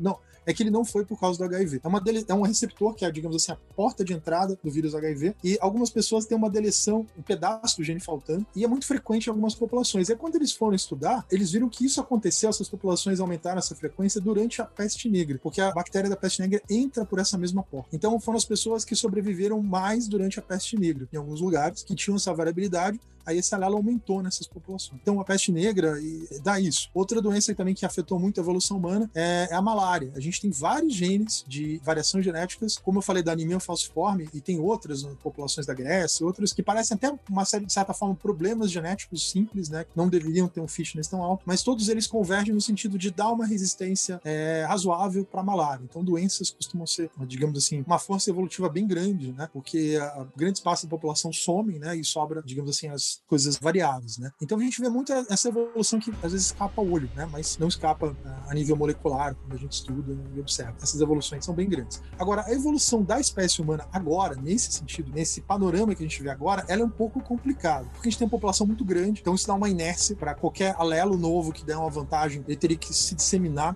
na população inteira. Então isso, isso é uma desvantagem. A segunda, seria mais rápida a evolução se você tivesse populações pequenas e isoladas. A gente não tem populações nem pequenas nem isoladas. Mas pelo fato de não ter seleção, a gente vai ter mais mutação. Então a gente vai ter muitas pequenas variações. Isso com certeza está aumentando, pequenas variações, mas a tendência dessas variações é tornar as coisas cada vez mais homogêneas. Então é uma coisa assim, a evolução não mudou porque o perfil vai mudar. A gente vai ter mais variações e essas variações vão ficar mais homogêneas. Então você a pergunta, a evolução parou? Não, ela não parou, mas a gente não vai enxergar isso. Ela só vai ser diferente. Você não vai ter genes desaparecendo, você vai ter mais genes surgindo e a coisa meio que misturando, né? Mas nenhum dominando. A gente tá à espera do nosso meteoro, talvez. Ah, não. Né? Aí se tiver um evento de extinção. É, não precisa ser um meteoro, pode ser uma doença, por exemplo, né? Não precisa ser um meteoro mesmo, pode ser uma doença que varra o. É, por exemplo, o caso do coronavírus, se não tivesse uma vacina, essas coisas, ia ser um, digamos assim, ponto de corte complicado. Eu digo isso até porque aconteceu em morcego, tá? Tinha um artigo que eu comecei a trabalhar, mas os caras publicaram um pouco antes do que eu tava fazendo. Eles estavam estudando a variação do ACE2, que é o receptor que o vírus entra. E os pobres dos morcegos, assim, eles estão lidando com o coronavírus há muito tempo. A gente vê uma cicatriz genética nele neles. Eles têm uma variação muito louca, né, assim, muita variação na ACE2, na parte que liga com o vírus. Se você marcar as mutações da, da ACE2 nos morcegos e olhar aonde a proteína do vírus liga, essa região é super variável. Isso significa que durante os milhões de anos, esse vírus está lá enchendo o saco dos morcegos e só sobrevivem os morcegos que variam nessa região. Eu já te adianto que a gente não tem variação nessa região, tá? mas os morcegos, assim, estão lidando com isso há um bom tempo. É, é uma força evolutiva para eles. A gente não vê isso nos outros grupos é, de mamíferos, mas para os morcegos isso é importante. E não tem nenhum outro motivo ali a não ser o vírus. É, isso é uma coisa importante a, a se olhar. Inclusive, eu estou com alguns projetos de pesquisa nisso, né, olhando receptores em mamíferos para ver possíveis fontes né, de novos vírus, olhando o receptor de outros vírus perigosos, tipo o nipavírus, que é outro vírus que pode ser até pior do que esse, porque a mortalidade é maior e pode, de repente, dar uma pandemia aí que pode ser terrível. Então eu, eu tenho algumas, alguns projetos. O nome é Nipa vírus. É, Nipa, Nipavírus. Depois eu passo o nome direitinho. Esse é um deles, mas é uma família meio grande, assim. Também dá em morcego e entra para outro receptor, só que a mortalidade dele é de 45% a 75%. Então já é alto, bem alto. E ele tá todo mundo já falando que ele é uma possibilidade de causar problemas futuros. Assim. Será que daqui a uns anos a gente vai falar, nossa, que saudades da pandemia de coronavírus? Principalmente se você souber que as pessoas que foram contaminadas com ele, às vezes era com suco de fruta, porque o morcego dava uma mordidinha lá no, no fruto, o fruto ia para os lugares lá, a pessoa se contaminava com isso. É bem, Nossa. é bem chato. E tem esse vírus no Brasil, tá? O pessoal vai achar que a gente é viajante do tempo se isso acontecer, hein? Quem sabe que há alguns anos esse episódio aqui, ó, não fica consagrado, hein? Espero que não, né? Mas. Exatamente. É, é que essas coisas é difícil prever, né? Coronavírus já deram problemas antes, mas nunca viraram pandemia. Muito difícil de ter certeza. Pode ser que a próxima pandemia seja uma coisa que a gente nunca ouviu falar. Assim. Igual o Zika vírus. Todo mundo olhando dengue, febre amarela, e veio o Zika. Aí todo mundo olhando Zika, voltou febre amarela. Assim. Eu que sou da área, eu conheço um número gigante de possibilidades. Então, é muita possibilidade para acontecer, tá? A gente só tá chutando esse porque ele é recorrente, ele vai aparecer. Mas pode ser outro coronavírus, pode ser uma gripe, enfim, é, é, é, muito vírus, a gente não conhece nem a maioria deles. É, eu só espero que a gente não esteja tão bom de previsão assim, né? Porque o Ciencion tem um histórico, né? Tem, tem um histórico. a gente previu o enxame de gafanhoto. É Vencedor do Oscar todo ano, né? É, todo ano não. É, é. A Catarina Kepler também, né? A gente pegou para fazer a pauta aleatoriamente. A professora falou que na época que a gente estava gravando, estava fazendo exatamente 400 anos da morte Ixi, dela. Eu não devia ter falado desse vírus, então? É. Ó, então, se, se você conseguiu um aparelho para tocar podcast, esse episódio foi feito em 2021, tá bom? tá bom. É. Não, o vírus é, é um bichinho complicado.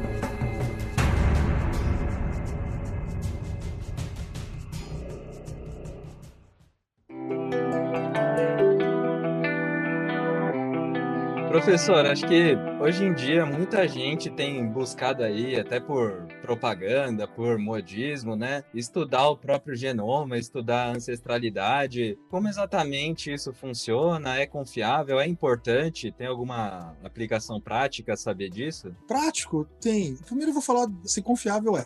Ainda não é o genoma completo. Tem coisas de genoma completo, né? Que você pode realmente olhar se o genoma completo. Tá 300 dólares, né? Pode parecer barato, mas com dólar do jeito que tá pra gente tá, tá complicado, né? Mas tem, tem exames que são que esses ah, populares aí, que empresas brasileiras, tipo a Genera fazem, que já são razoáveis, porque eles, eles se baseiam em 600 mil variações mais comuns do genoma humano. Porque assim, a gente tem um genoma muito grande, mas a maior parte da região não, do genoma não varia. Aí é aquela coisa que eu falei, evolução não gosta de mudança, seleção natural não gosta de mudança. A não ser que a região não atrapalhe. Se, se atrapalhar, é perigoso. Então tem regiões que é mais fácil de ter mudanças durante a história. Então, baseado nessas mudanças, você consegue imaginar, fazer uma estatística, né? Se pensar 600 mil pontos, é um número de pontos bastante razoável. Né? Se você duvidar disso, é só pensar 600 mil, 4 elevado a 600 mil, você vai ver o número de possibilidades. Né? É relativamente grande a estatística que você tem, né? Vai depender tudo da, da questão da variação. Então, o que, que é a informação que te dá, né? Baseado nessas variações, né? Desses pontos de variação do genoma, você consegue dizer, por exemplo, baseado no que as pessoas têm, ah, se a sua população está mais próximo de um grupo tal, grupo tal, grupo tal. Talvez ela ainda esteja pecando, né? Por falta de dados. Por exemplo, com relação à África, talvez seja a maior, é, o maior erro que a gente vai ter, porque a África detém mais de 95 digamos, da variabilidade genética humana, e ela está mais que subrepresentada, a gente vai ver lá. Né? Algumas calculadoras né, que eles têm até tentam olhar assim, mas eu ainda acho que precisa um pouco mais. Mas acho que isso vai melhorar nos próximos anos. Não quer dizer que não vai saber que você está na África, mas assim, vai. Não, talvez não te distinga bem as populações, porque lá tem mais variabilidade. Mas fora isso, a variabilidade fora da África não é tão grande. A gente só saiu da África há 60 mil anos. É, então não é muita, muita variação, você consegue achar esses indivíduos assim facilmente, né? Saber se está no continente tal e tal. É, isso é interessante do ponto de vista pessoal, né? De você entender de onde você veio suas raízes, entender de onde veio o Y, mitocôndria. É, isso ajuda a desfazer alguns conceitos racistas, né? Que as pessoas às vezes têm, né? De achar que as pessoas são tão diferentes ou achar que puro, né? Se você for na Europa, você não, você não vai achar ninguém que ah, dá 100% Alemanha, vai achar uma, uma variação de coisas. Aqui no Brasil, todo mundo pode se achar branco, mas assim, não é.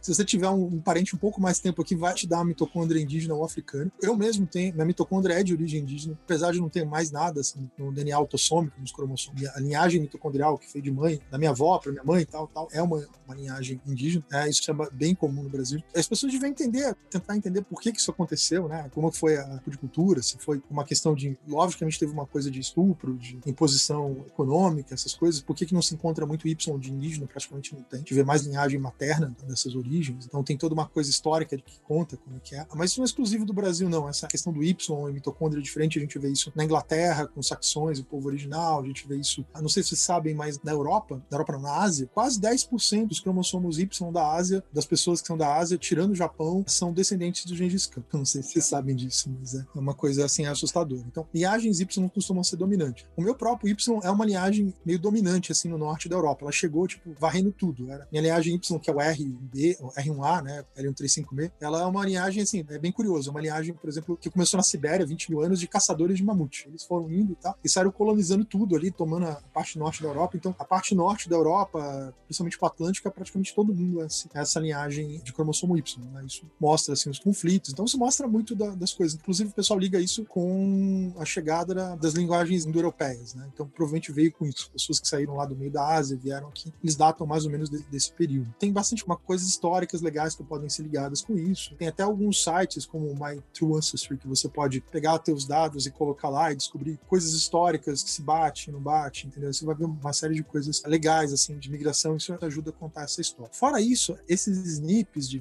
regiões variáveis, às vezes caem em genes importantes. Então você consegue olhar lá se a sua variação genética te dá, por exemplo, uma das suas variações pode te dar, de repente, mais performance para um tipo de, de, exercício, entendeu? Ou outro. É, isso pode parecer uma coisa meio gata, aquele filme lá, Gata, que a gente poderia comentar aqui. Por mais que pareça meio chato, é, é, é realidade. Eles fizeram alguns estudos genéticos em, em medalhistas se não me engano, lá da Austrália, o pessoal ganhava medalha de olímpica. E assim, parece determinismo genético, mas é, não, não tem como escapar. Todo mundo que tinha ganhado medalha lá no, no, na equipe deles, historicamente, tinha esse alelo. Se você não tivesse esse alelo, você não, não conseguia. Né? É uma questão de performance mesmo. Não tinha que fazer, se não tem um alelo certo, você, você não consegue. Tem coisas genéticas que você analisa e que você percebe se a pessoa é mais calma, a pessoa mais nervosa, que é o gene Warrior, o gene Warrior Eu já vi análise de pessoas que têm isso. Não é mapa astral, não, é real mesmo. Você, você percebe mesmo. Eu vi que- recentemente com a depressão e ansiedade, né? Associada a 500 Também, é, é isso. É, tem um gênio warrior que o pessoal até tá querendo usar no exército para selecionar pessoas, porque quem tem esse gênio warrior consegue é, aguentar coisas de estresse mais que outras pessoas. Isso pode até se parecer meio assustador, porque assim, de repente você pode até alterar pessoas ou selecionar, selecionar pessoas com Vai perfil. virar gata, cara.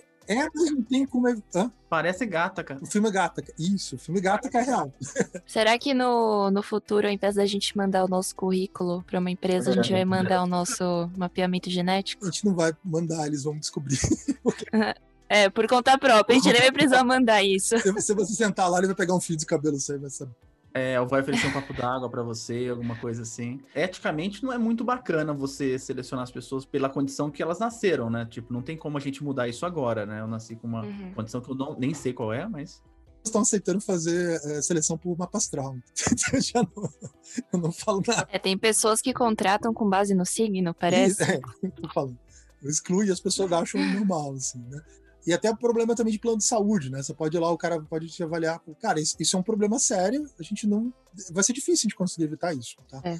Tem que pensar em outras formas de regular. Regular o acesso à informação é impossível, você não tem como ficar limpando. E o seu pensamento tá ficando muito barato. Assim. Se a gente selecionar demais, se a gente começar a selecionar aí quem vive, quem morre, quem tem uma vida fácil, uma vida difícil, a gente pode acabar com o que a gente estava falando, que é a diversidade, né? Passa uma doença aí, morre todo mundo, não vai ter variabilidade. Ah, não, estou falando de, de edição genética, né? Não, até seleção, né? Porque se você falar que uma pessoa, por exemplo, eu tenho um determinado gene aqui, esse gene é mais fácil eu morrer de uma coisa que morre cedo, por exemplo. Daí não me dão um plano de saúde, daí eu morro mesmo cedo, né? Então, mas aí que tá. O que poderia se fazer é botar leis para os planos de saúde não fazerem isso. E aí, nesse sentido, você quase que coloca um aspecto social na evolução, né? De certa forma. É. Mas isso não adianta que não tem ninguém com gene bom, não, tá? Só para controlar vocês. Se a pessoa é muito bom para um lado, ela é muito ruim para o outro. Então, por exemplo, eu olhei meus genes, assim, eu, pelo jeito eu não tenho muito risco de ter câncer, eu não tenho muito risco de ter até problemas de, de Covid, a minha chance é relativamente baixa, pelo que eu vi. Por outro lado, coisas com relação a problemas intestinais, para mim é relativamente comum, assim. Mas eu já sabia isso pelo, pelo negócio da minha mãe, mas pelo histórico da, da minha família. Se não for isso, a outra família, ah, eu não tenho problema com doenças intestinais, mas a pessoa vai ter problema com doenças cardíacas. Não tem ninguém que não tenha problema genético, tá? Isso é bem.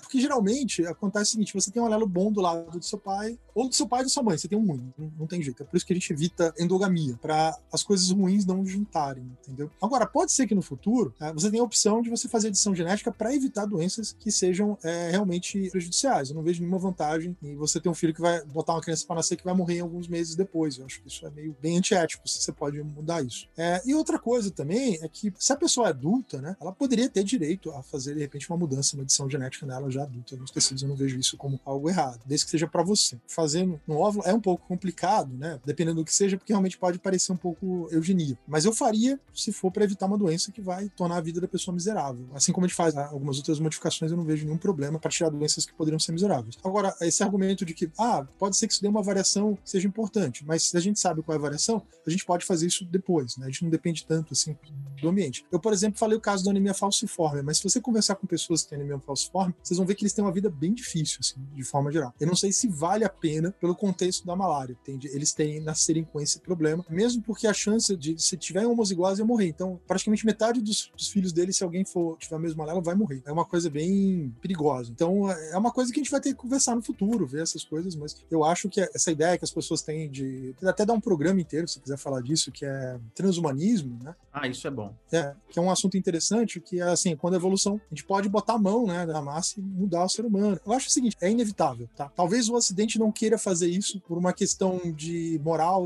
cristã, etc., mas o Oriente não, não tem esse tipo de freio, não. Então, Vai acontecer e já tá acontecendo. Já já tá acontecendo. É, eu acho que não, não tem muito como evitar isso, não. Eu acho que, na verdade, a gente tem que aprender a conviver com esse tipo de coisa, entender o que, que é e tal. A gente, a gente aceita tantas coisas, não aceita isso, não sei porquê. Mas, lógico, tem que tomar cuidado só pra não virar uma coisa eugênica, né? Assim, isso, isso realmente pode ser um problema, mas é. Pra não virar um admirável mundo novo. Isso. Eles fizeram uns programas legais, isso aí. Não sei se chegaram a ver tanto na Netflix, acho que até francês, que as pessoas até conseguiram parar com a morte das pessoas e, e resolviam muito tempo aí começou a gerar outros problemas é, sociais. Assim. É, tem várias séries legais que eu poderia comentar nesse tipo de coisa, né? E aí também gera outro problema, né? O rico vai perder algumas das limitações que a gente tem naturalmente, né? Imagina que as pessoas parem de morrer, que coisa meio absurda poderia ser, né? Nesse ponto, assim, né? Imagina, o cara pode ser rico lá de infinito, né? Então, são coisas que às vezes ainda não acontecem, mas elas podem acontecer no futuro. Então, são coisas que a gente precisa aprender a lidar, conversar.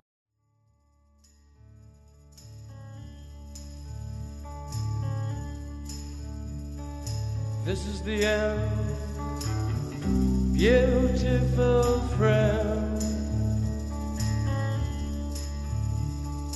This is the end, my only friend, the end.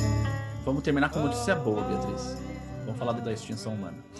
É isso aí, ó. Agora é daqui pra frente. Antônio, a gente discutiu isso tanto no episódio passado quanto nesse, mas a questão de como que a vida tá sujeita, inclusive, a algumas ameaças cósmicas, né? Como foi a questão da extinção dos dinossauros, que embora eu entendo que a extinção deles não tenha acontecido 100% por conta do impacto, mas no pós, né? Existem estudos também que indicam é, o impacto de explosões de supernovas, inclusive, na evolução de algumas espécies. E frente a tudo isso, nós, como seres humanos, mais uma espécie aqui no planeta Terra, nós também estamos sujeitos a qualquer tipo de ameaça cósmica que possa acontecer. E fora isso, né, nós também somos um perigo para nós mesmos. Então, talvez seja uma pergunta um pouco mais pessoal. Eu queria perguntar para você como que você vê, como que você projeta o final da humanidade. Esse é um pouco difícil. Mas eu vou falar o que, que já aconteceu. A Terra tem aí 4,5 bilhões de anos, né? a vida tem aí quase 4 bilhões de anos. O problema é que a gente frequentemente só conhece bem a história de 750 milhões de anos em diante, porque é quando surgiram seres multicelulares, aí a gente consegue ver o impacto de desastres ambientais nisso. Então, se, por exemplo, você fala da extinção dos dinossauros, de 75 milhões de anos, que tem uma cratera lá gigante, lá no México, que todo mundo descobriu e tal, que foi um objeto do tamanho de, de 10 quilômetros, do tamanho do Everest, fez uma cratera de 50 quilômetros, uma coisa assim tem uma cratera, tipo, seis vezes, quatro vezes maior, assim. Por exemplo, na África do Sul, mais de dois bilhões de anos atrás, em que a gente não tem a menor ideia do impacto que aquilo causou. Na vida, porque a vida era toda microbiana. Seja o que for, ela sobreviveu aqui. Depois tem outras crateras quase tão grandes durante todo esse período antigo, assim, a gente não tem ideia do impacto. Mas depois de 750 milhões de anos, a gente observou que tem períodos, né, em que a gente tem extinções em massa, que a gente vê que desaparecem determinados grupos, aparecem completamente, e a gente vê outros grupos tomando lugar. Isso aconteceu pelo menos cinco vezes. A gente chama isso de Big Five. Essa que acabou com os dinossauros só foi a última. Teve umas duas é, anterior, né? E tipo, uma que teve antes, né? Umas duas antes. Teve a do Permiano, que foi bem pior. Se a dos dinossauros extinguiu 75% das espécies, a do Permiano extinguiu 96, 97% das espécies. A vida quase acabou. Foi um período muito ruim, foi uma extinção muito pior. Assim. E a gente vê que isso é meio frequente, né? A gente observa que cai o oxigênio, altera o nível do mar, entendeu? Tem alteração de temperatura, é uma coisa muito frequente que vai acontecendo na história da Terra. Isso acontece periodicamente, tá? E a vida sempre sobreviveu. Tem uma coisa que a gente observa que sumiu alguns grupos, eles não voltam mais e surgem outros grupos no lugar. Então, quando teve essa do Permiano, a gente tinha ancestrais que tá, quem dominava assim o cenário, que era o top do predador, era um réptil lá que parece mamífero, tinha até os dentes e tal, que era górgona, né? E ela sumiu e acabou, né? Mas a parte dele sobreviveu como a gente. E aí depois desse período, quem imperou foram os dinossauros. Né? Os dinossauros não acabaram, né? sobraram as aves. Aí você pode falar, não, os mamíferos imperam. É, é meio relativo, tem mais ave do que mamífero atualmente, né? Mas, enfim.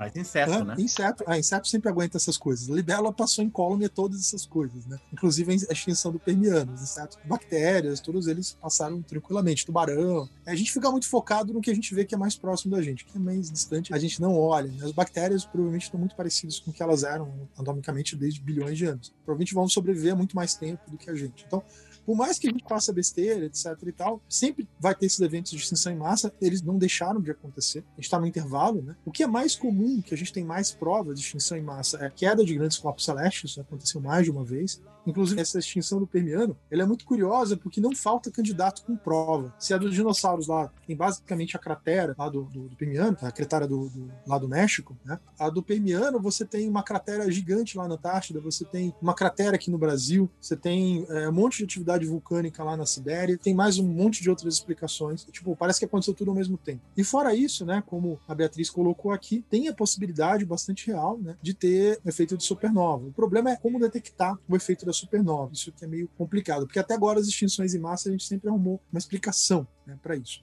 Obviamente, as supernovas teriam uma chance bem grande de causar extinção bem, bem severa. O, fato é, é ter uma prova para falar assim: ó, foi esse evento, não, foi outro evento. E fora as extinções em massa, ainda existem coisas que são quase extinção em massa, que a gente chama de gargalo genético, bottleneck. Então, por exemplo, o ser humano passou por um evento desse mais ou menos há 60 mil anos, bem na época que a gente estava saindo da África. Parece que a população humana e de vários outros animais caiu drasticamente. A população humana ficou restrito no máximo a 15 mil indivíduos, eu acho, se não me engano, foi uma coisa assim.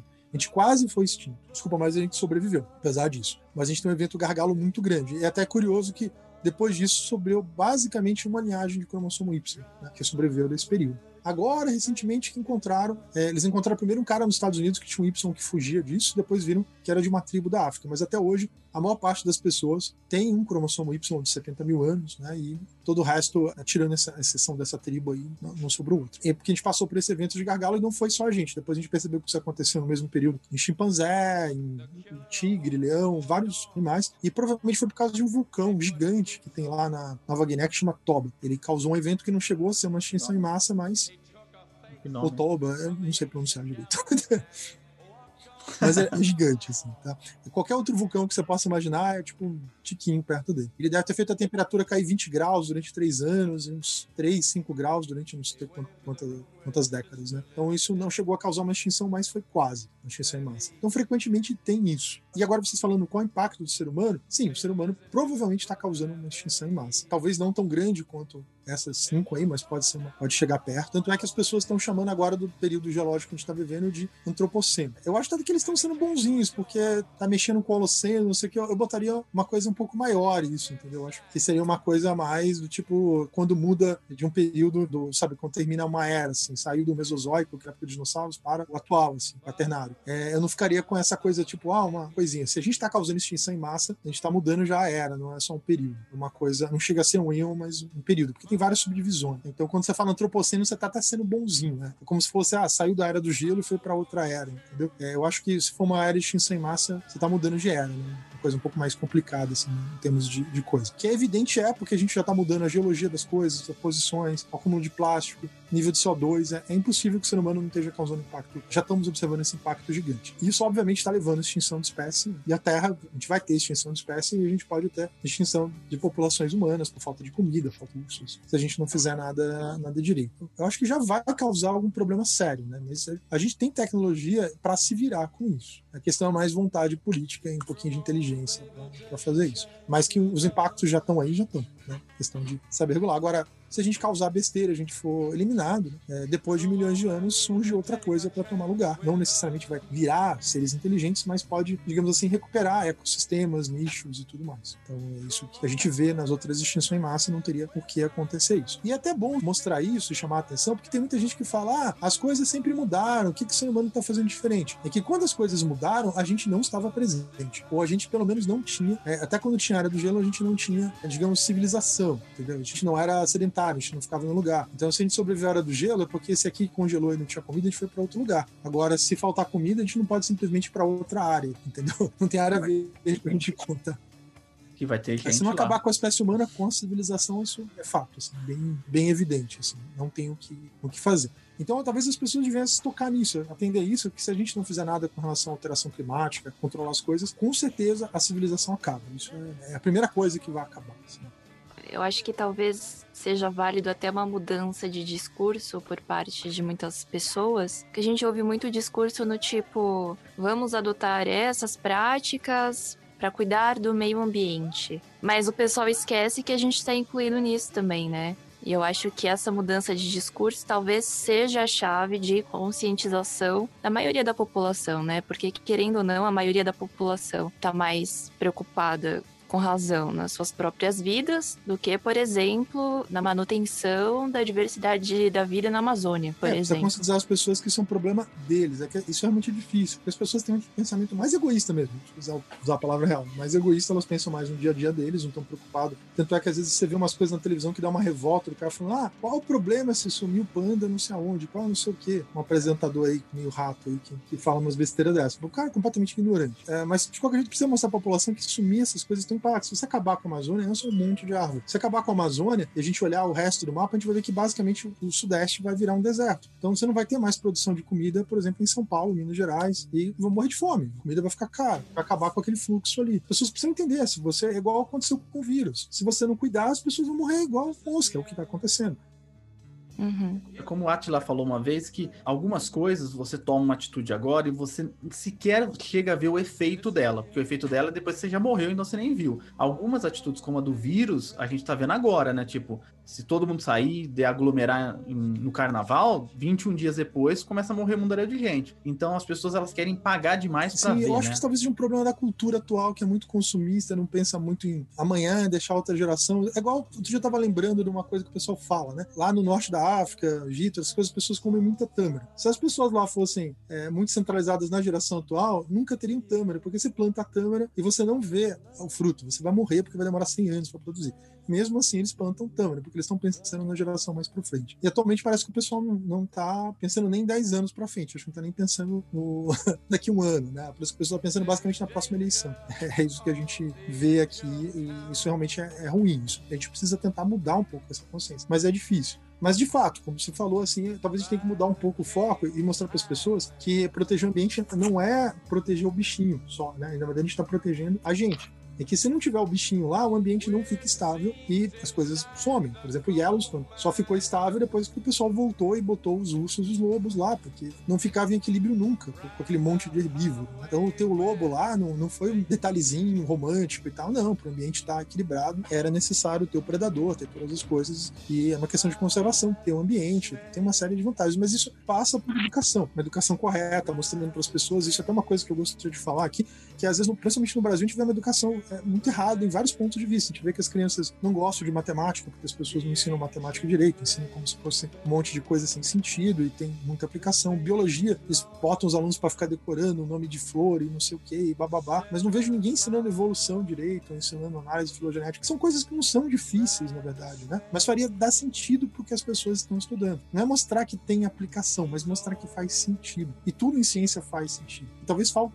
pouco isso, fazer as pessoas entenderem o sentido das coisas, estudar, mostrar as teorias que explicam as coisas, entendeu? Botar para as pessoas como as coisas funcionam, isso realmente falta. Mas é difícil ter educação boa pagando tão mal para o professor, não dando tempo para o professor estudar e se adaptar e, sabe, e dar uma aula direito, preparar um material, é, é, é difícil, né? Mas se não investir nisso, nunca a gente vai seguir adiante, a gente vai tomar todas as decisões erradas. É só ver países bem educados como eles lidaram com a pandemia, né? Olha o que aconteceu com a China, com o Japão. Cara, assim, eles nunca precisaram fazer o lockdown, porque assim que o vírus chegou, eles identificaram as pessoas e isolaram. O vírus nunca circulou pelo país loucamente, nunca. Aqui no Brasil, o pessoal esperou circular, as pessoas começarem a morrer para dar problema, entendeu? É outro mundo, assim. Eu vejo o Ocidente extremamente decadente comparado com, com algumas coisas no Oriente, assim, porque lá parece que eles estão levando mais a sério a educação, assim, ou alguns. A gente teve também o nosso meteoro, né, É. professor? Que foram as redes sociais e a mídia. A gente teve uma população muito mal educada que começou a receber muita informação. Eu conheço até parentes meus mesmo que não confiam no que o médico prescreve. Eles vão fazer um exame, eles não acreditam naquele exame. Eles, por si só, porque chegou alguma mensagem, eles estão tomando atitudes que são baseadas na consciência deles, né? Meu amor, olha só, hoje o sol não apareceu. É o fim da aventura humana na Terra. Meu planeta Deus. Professor, primeiro, a gente já está chegando no final do nosso podcast, da nossa. Como fala? Duas? Dualogia? Dois episódios? É trilogia? O que, que é dualogia? Será? Não. É, Biologia? É mais fácil chamar pra gravar o terceiro, não é? É, não, é verdade, boa, Arthur. Vamos chamar, vamos chamar para gravar o terceiro, que daí a gente faz uma trilogia. é Não, verdade. que bom, prazer, não tem problema não. A gente pensa o que que pode ser. Bacana. Demais, assim, o papo é muito bom, muito gostoso, flui. A gente queria que só que você deixasse algumas dicas de filmes que você sugere, livros novamente, da área de evolução relacionados a isso. Acabei falando alguns da outra vez que devia ser para isso. Isso, aproveitar já, já deixar uma mensagem para os nossos ouvintes. Bem, livros, acho que eu já tinha falado da outra vez, mas eu vou reforçar aqui, né? Eu acho que, lógico, o livro Darwin é sempre bem né? Eu acabei não falando, mas o gênio egoísta do, Dawkins, da outra vez eu falei reforçando, né? Os livros do Stephen Jay Gould, né? A maioria deles é, vale a pena, né? O que você conseguir achar aí do Stephen Jay Gould realmente é muito bom. Um que eu gosto muito, tudo bem, é um livro mais de estudo mesmo, né? Mas de qualquer jeito, ele é muito bom porque ele tem vários exemplos legais. Esse aqui, que é Análise Evolutiva. Tudo bem, é um livro mais acadêmico, mas é um livro que é em português. É um livro que cita vários exemplos. Eu gosto dele porque ele não fica na evolução só em termos de osso, macaco. Ele mostra a evolução em termos reais, né? Como o negócio que eu falei para vocês da resistência ao HIV, como eu falei o exemplo do HIV em si, né? Da estratégia de usar várias drogas. Ele mostra tanto o lado molecular quanto o lado anatômico. Então, ele dá uma abordagem bem legal de evolução e ele não é um livro pouco acessível, ele é muito bem escrito. Qualquer pessoa consegue seguir ele, se seguir na ordem. O único problema dele é que ele é bem grande, né? Ele é bem grande, talvez isso desanime um pouco a pessoa, mas tem em português. Tem a biblioteca da FDC e vocês acham meios alternativos aí também de conseguir que é a análise evolutiva do fim se a pessoa quiser se aprofundar. Isso eu recomendo bastante. E a revista Científica American frequentemente tem umas reportagens bem legais sobre evolução. Inclusive, é que eu não lembro agora o número, mas um dos artigos que eu estava comentando lá de evolução de mosca é da Científica American de setembro de 2013. Mas frequentemente tem alguns temas bem legais. E eles abordam de uma forma bem legal. Frequentemente eles mostram assuntos de evolução bem interessantes. Desse mês mesmo eles estavam falando de uma é, sobre a evolução dos membros tetrápodes, né? Como os nossos ancestrais saíram da água e tal. Então é um assunto recorrente na revista Científica American que eu recomendo para várias áreas as pessoas olharem. Bem, filme a gente acabou falando um aí, que é o Gata, aí é, é, é um filme clássico, né? Antônio, e aquela mensagem para os nossos queridos ouvintes? Evolução é um assunto que merece ser estudado, né? Um assunto que não é um assunto distante da realidade das pessoas. Vale a pena a gente tentar entender e não ficar só com achismo, tipo, ah, eu acho que eu sei que evolução é uma coisa que a gente precisa estudar e, e trabalhar um pouquinho, era uma coisa que precisava ser melhor ensinada nos colégios, porque tem impactos reais. Se as pessoas tivessem um conhecimento melhor de evolução, seria muito mais fácil lidar com pandemias, com doenças de forma geral, tanto com HIV quanto com coronavírus e bactérias resistentes a antibióticos. É fundamental a gente ter essa ideia de evolução para a saúde, para a agricultura, para várias coisas, né? Não tem como a gente entender biologia se a gente não entender evolução. Como eu falei aquela frase do Dobzhansky, né? Nada em biologia faz sentido senão a luz da evolução. Eu acho que as pessoas deviam dar um, um foco muito grande e fazer os alunos entenderem a evolução como um todo no ensino médio. Isso faria uma diferença gigante em como as pessoas entendem a biologia e lidam com problemas do dia a dia. Né? Não é só para o técnico, não. Qualquer pessoa se beneficiaria disso, né? até na hora de entender como, da onde o vírus surgiu e como lidar com as coisas e não sair falando besteira ou tomar atitudes erradas. Né? Eu acho que é fundamental as pessoas entenderem evolução até como uma coisa básica, né? uma coisa básica do dia a dia, um conhecimento importante para a vida delas, de como lidar com as coisas. É isso.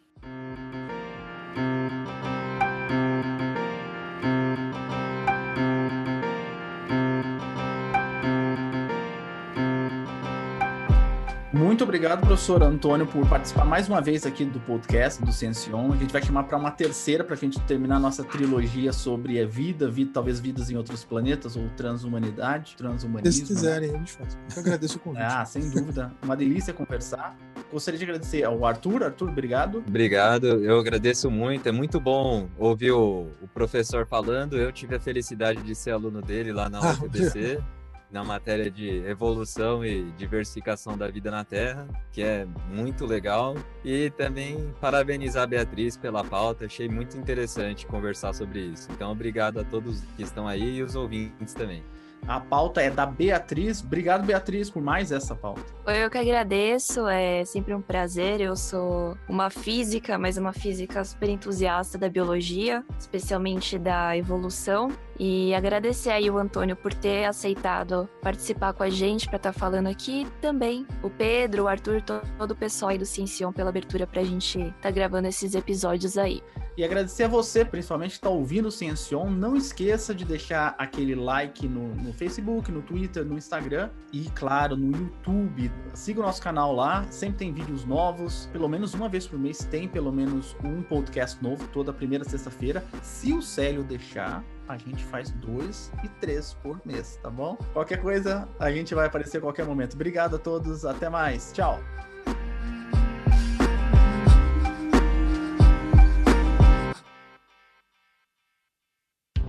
Esse podcast foi editado por Gabriela Lima.